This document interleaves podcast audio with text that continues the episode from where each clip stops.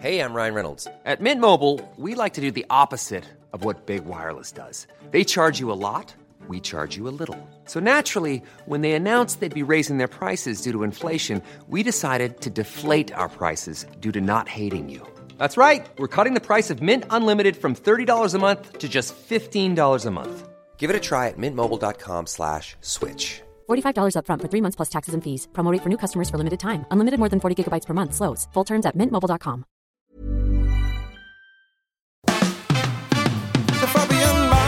Show. Fabian, Fabian, Fabian Meyer. On Podcast 1. Hallo liebe Leute, es ist soweit. Die nächste Fabian Meyer Show aus der Box kommt zu euch. Das heißt äh, aus dem Homeoffice. Äh, der Klang ist gut, weil ich habe das Studio einfach in der Firma abgebaut und zu mir nach Hause gebracht, um hier weiter senden zu können. In der letzten Ausgabe habe ich meine Tochter ans Mikro gezerrt und jetzt kommt sozusagen der größte anzunehmende Unfall. Ich muss mit meiner Frau sprechen.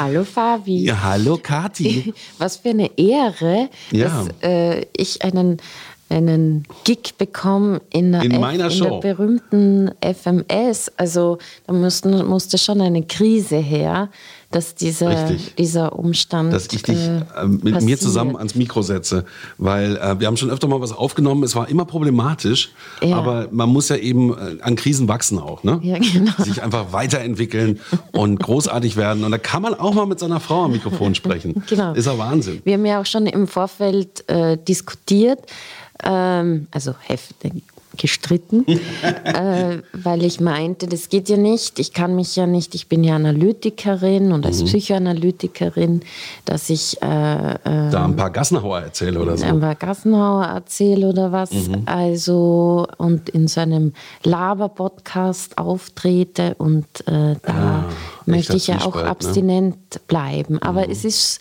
es ist ja so, es ist wirklich eine neue Zeit, ne, wo, wo sich vieles so relativiert. Ne? Es gibt so eine, eine Zeit vorher und hoffentlich auch bald Währenddessen. Eine, währenddessen, ja, und hoffentlich auch eine Zeit nach Corona. Ne? Ja. Und das ist, das ist natürlich eine Ausnahme.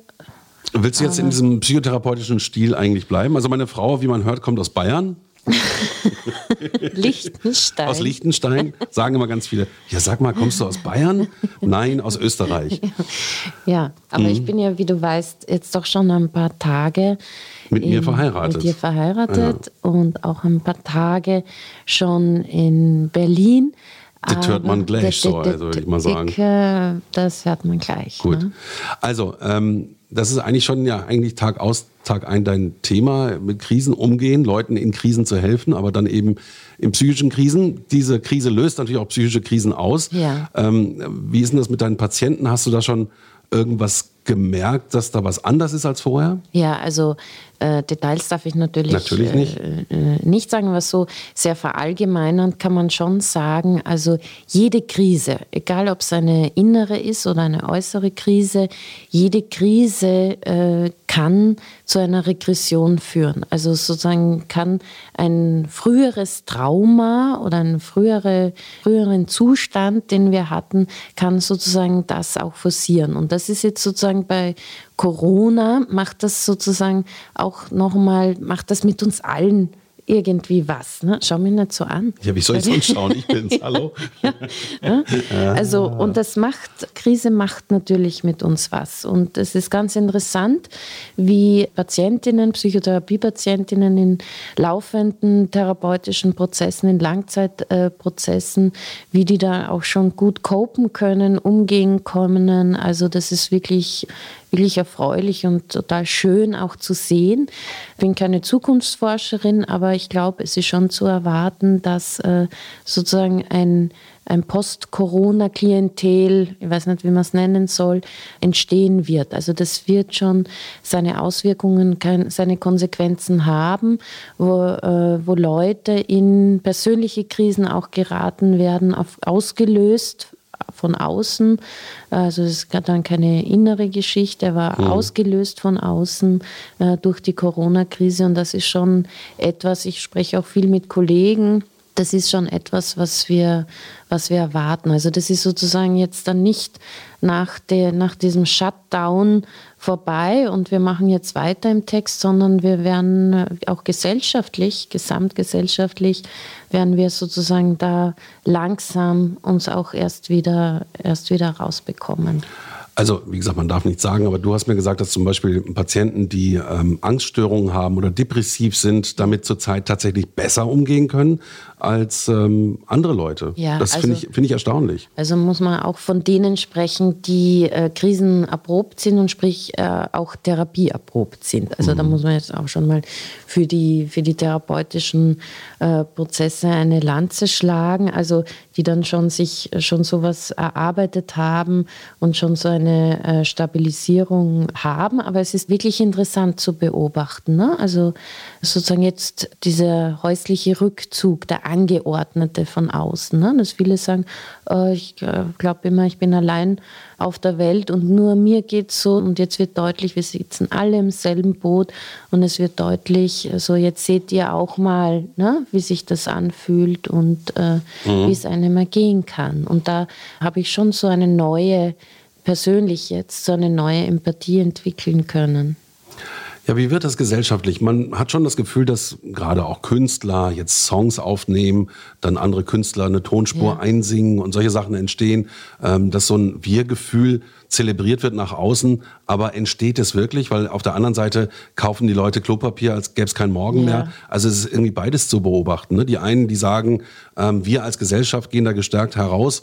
Andere, die versuchen irgendwie äh, nach rechts und links zu schlagen, um irgendwie zu überleben. Was ist denn die Wahrheit? Ja, wenn ich das wüsste. Aber die Frage ist, was können unsere Forscherherzen davon ableiten? Ne? Dein Forscherherz. Mein Forscherherz da irgendwie ableiten. Also es zeigt sich schon, die nationalen Charakter. Ne? Deutschland und Österreich könnten wir übersetzen als anales Land. Ne? Ich habe gelesen, die Franzosen, die horten nicht Klopapier, ne? sondern Kondome und Wein. Also das Orale und das, das Ödipale, Genitale, also schon ja. reifer als die Griechen wohl Olivenöl, habe ich ja, gehört. Ja, ja, Was ist das? Das hat auch nochmal so eine symbolische Bedeutung. Ne? Die, die Muttermilch, das, das, das Orale, das mhm. die Ur die Urnahrung quasi, das Olivenöl bei den Griechen. Und das ist ganz interessant. Sonst wissen wir das immer erst sprachlich, ne, im Fluchen.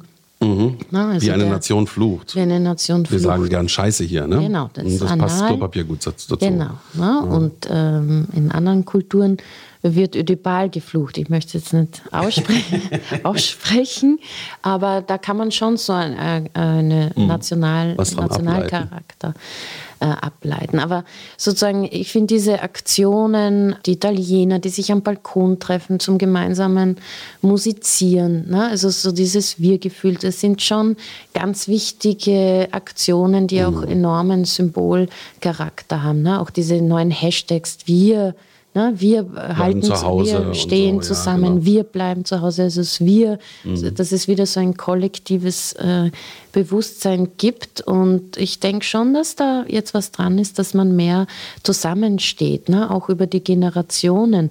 Jetzt reden wir auf einmal wirklich ernsthaft drüber, wie können wir unsere Alten ne? und Hochbetagten schützen. Ne? Die kriegen jetzt sehr wohl Wert. Ne? Und nicht, dass da kapitalistische, ökonomische Ideen siegen, sondern das ist das, womit die Politik jetzt auch beschäftigt ist. Und das, finde ich, gefällt mir. Ja, das ist ähm, natürlich auch mit dem Pflegepersonal das Gleiche, dass man merkt, dass das Menschen sind, die systemrelevant sind genau. und dass die genau. äh, uns in der Krise auch eben retten können genau. und, und die, die dann da Tag und Nacht verbringen in den Krankenhäusern, um Menschenleben zu retten. Und das auch Geld verdienen krass. müssen dafür, genau. was sie da, da jetzt machen.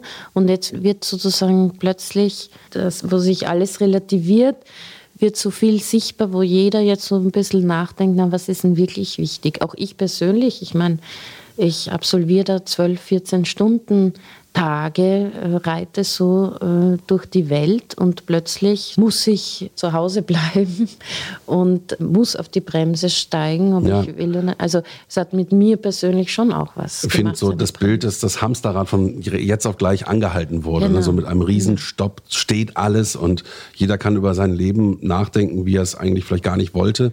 Oder alle, die mal gerufen haben, wann kommt die Krise, jetzt ist sie da. Oder ähm, ich kann nicht mehr, ich brauche eine Pause, ist jetzt auch da. Und jetzt muss man sich damit auseinandersetzen. Sich mit Genau. der Familie auseinandersetzen, mit den Kindern, mit der Ehefrau. Genau. Ne? Schön, ne? Schön, schön ne?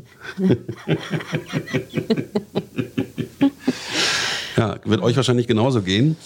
Ja, es passieren aber interessante neue Dinge irgendwie die, dadurch. Na, über die, unter Anführungszeichen natürlich die Kriegsgewinne. Das finde ich ja total interessant. Auch diese, diese militärischen Assoziationen, ne? Kriegsmatura. Ne? Was ist jetzt mit dem Abi in Deutschland? Wird die Zentralmatura in Österreich verschoben? Was ist mit den, mit den Hammerschlagapprobationen bei den Medizinstudierenden? Ne? Das sind alles äh, wie äh, genau. Ne? Oder wie es nach dem Ne, Zweiten Weltkrieg war. größte ne? Krise seit dem Zweiten Weltkrieg. Ja. Natürlich auch ökonomisch, finde ich auch natürlich äh, eine der brennendsten Fragen gerade. Was ist, wenn die Maschine wieder anläuft? Genau. Wie viele Leute sind dann arbeitslos? Also man geht von Millionen aus. äh, Oder die Firmen haben die Kraft, äh, trotzdem nochmal aufzustehen. Ist ja auch die Frage, ob es vier Wochen dauert, acht Wochen, zwölf oder ein halbes Jahr.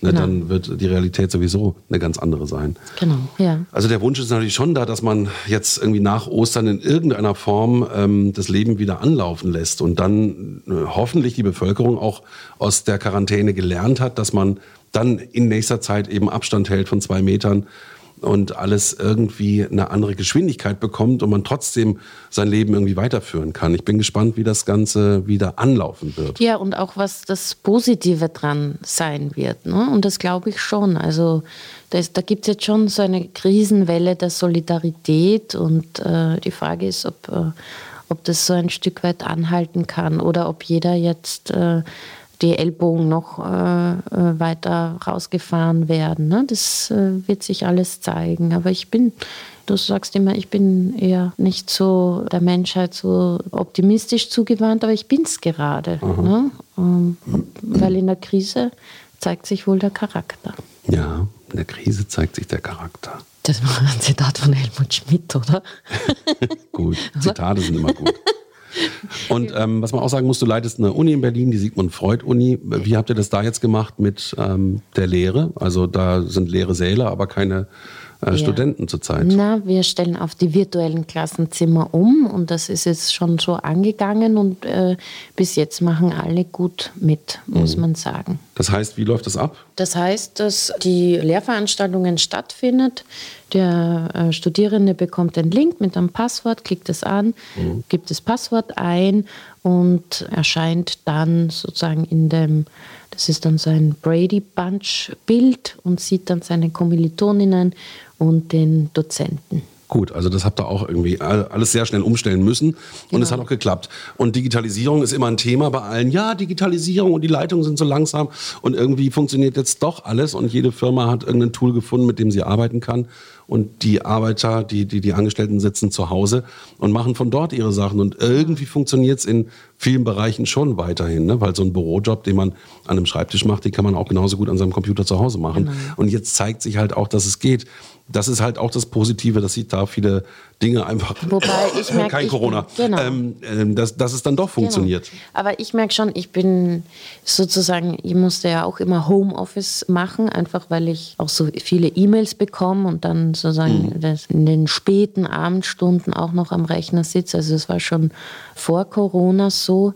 Aber ich bin nicht der volle Homeoffice-Typ. Ich mag also, das auch nicht. Ich gehe viel lieber in ein mich- Büro und treffe Leute und ich auch, ja. austauschen. Ich muss mit den äh, Studis zusammen sein. Also ich bin schon, ich gehöre schon, bin schon irgendwie Zurück ein an die Gruppen- Werkbank. Gruppenmensch. Mhm, Ich auch. Na, dann wollen wir hoffen, dass wir nicht äh, noch eine zweite Folge aufnehmen müssen, wir beide. Aber Und äh, es war so hochinteressant, mit meiner Frau mal zu sprechen. Viel, vielen Dank. Ja. dann äh, mal gucken, wen ich nächste Woche an die Strippe bekomme. Ja, Ähm, und wird vielleicht langsam sprechen wir auch mal hier. ohne Mikro. Oh ja, Ja. wow. Hey, ja, gute Idee. Baby, das machen wir. Also, danke fürs Zuhören und bis nächste Woche. Danke, Fabi. Die Fabian Meyer Show.